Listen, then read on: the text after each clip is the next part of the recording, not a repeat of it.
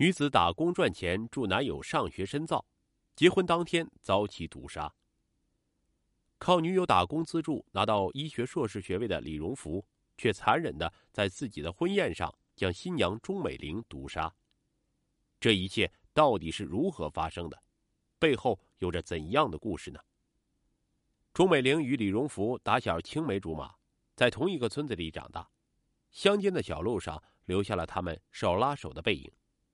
然而不同的是，李荣福念完初中又上了高中。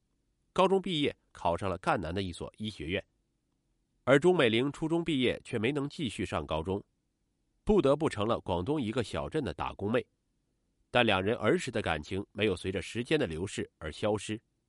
一九九四年，李荣福在赣南上大学，正是情窦初开时，李荣福向钟美玲表白了自己对她的爱意，而当时的钟美玲一度在李荣福热烈的爱情面前犹豫徘徊，久久不敢接受。最终，李荣福的真诚打动了他，少女打开了他初恋的心扉。此后，朱美玲靠打工赚钱资助他读完大学。一位大学生与一位初中毕业的打工妹的爱情，在都市里也许很不般配，但当时对李荣福与他心爱的女友而言，一切似乎都很合适。对李荣福来说，女友无疑是他人生艰难时期的拐杖，帮助他走过了坎坷的低谷。最终走上了成功的彼岸。一九九八年，李荣福大学毕业后继续攻读硕士研究生。二零零一年，他硕士毕业，被分配在深圳市一家医院工作。学历与地位的不断提高，使得李荣福深感与往日女友间的差距越来越大。当我们的文化差距不断加大，当他对我的生活，特别是我与异性的交往过分干预时，他的爱变成了我生命不能承受之重。李荣福甜蜜的回忆中带有一丝苦涩，而钟美玲面对日益优秀的男朋友，却心里难受极了。她的自卑感越来越强烈，因为害怕失去李荣福，钟美玲只好采取了一般女人通常喜欢使用的方法，她开始严加干预李荣福与他人的交往，特别是与异性的交往。二零零二年十月。李荣福成为深圳某医院血液研究所的助理研究员、血液科医生。此时的钟美玲害怕失去他的心态越来越严重了。为了改变这一切，李荣福干脆与钟美玲领取了结婚证。然而，钟美玲依然整天心神不定，担心李荣福会离开自己。眼见领了结婚证，并没能改变以往的局面，这让李荣福内心痛苦极了。李荣福说道：“我想。”我也有自己的朋友，有自己的社会交往，可我又不敢跟他提出分手，我真是不知道怎么办才好。二零零二年十一月上旬，钟美玲提出要回江西老家补办结婚酒席，此时李荣福已经越来越无法忍受他的感情纠结了。他想过抛弃钟美玲，可是害怕受到众人的谴责，反反复复的想了又想，李荣福竟萌发了用安眠药将钟美玲毒死的想法。于是欣然答应回家乡办酒席。一个研究骨髓移植、分子遗传学诊断的高科技人才，就这样简单轻率的做出了残酷的抉择。二零零二年十一月十五日，李荣福从自己所在的医院研究所拿出了一盒安定，里边共有十支安定针剂，又以蔡某的名字开了一张处方，标明用于动物试验用，然后把这些安眠药剂带回于都老家。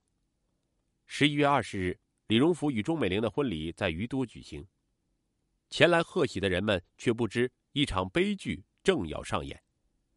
下午五时许，婚宴酒后，李荣福叫其母煮了两碗酒酿蛋，趁人不备，他往酒酿蛋里加了许多盐，随后准备了一碗开水，将事先准备的药物投入水中。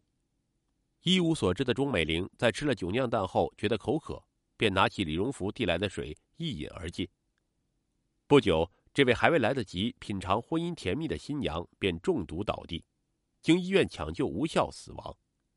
案发以后，李荣福说：“我之所以选择那天毒死他，是因为那几天他跟我在一起很开心，而且刚办完结婚酒席，他感到很幸福。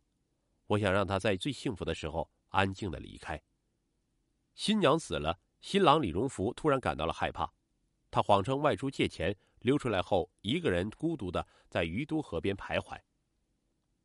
清晨，凛冽的寒风刮皱了家乡的河水，却依然没能唤醒他那已浑浊的思维。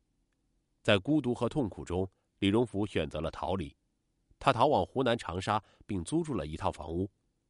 随后，在回深圳拿行李时，被警方抓住，落入法网。二零零三年二月二十二日，赣州市中级法院公开开庭审理了这起案件。六月六日，法院作出一审判决：被告人李荣福非法剥夺他人生命，其行为已构成故意杀人罪。公诉机关指控被告人李荣福犯故意杀人罪的罪名成立。其犯罪手段恶劣，情节后果严重，应予严惩。被告人李荣福虽有较高的文化水平，但其触犯刑律同样要受到刑罚的处罚。判决如下：被告人李荣福犯故意杀人罪，判处死刑，剥夺政治权利终身。九月底，二审裁定维持原判后，经核准，已执行了死刑。两个文化程度完全不匹配的恋人。在面对他们之间无法跨越的鸿沟时，都做出了错误的抉择。如果说钟美玲这个只有初中文化水平的打工妹无法理智的分析思考自己的婚姻与人生还有情可原的话，那么男主人公的所作所为则让人既哀且恨了。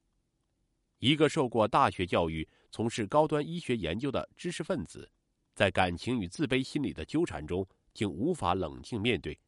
反而选择了毁灭他人，也最终自我毁灭的道路。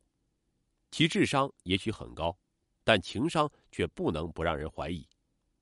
在这个竞争日益激烈的社会中，心理健康问题确实该引起全社会人的重视了。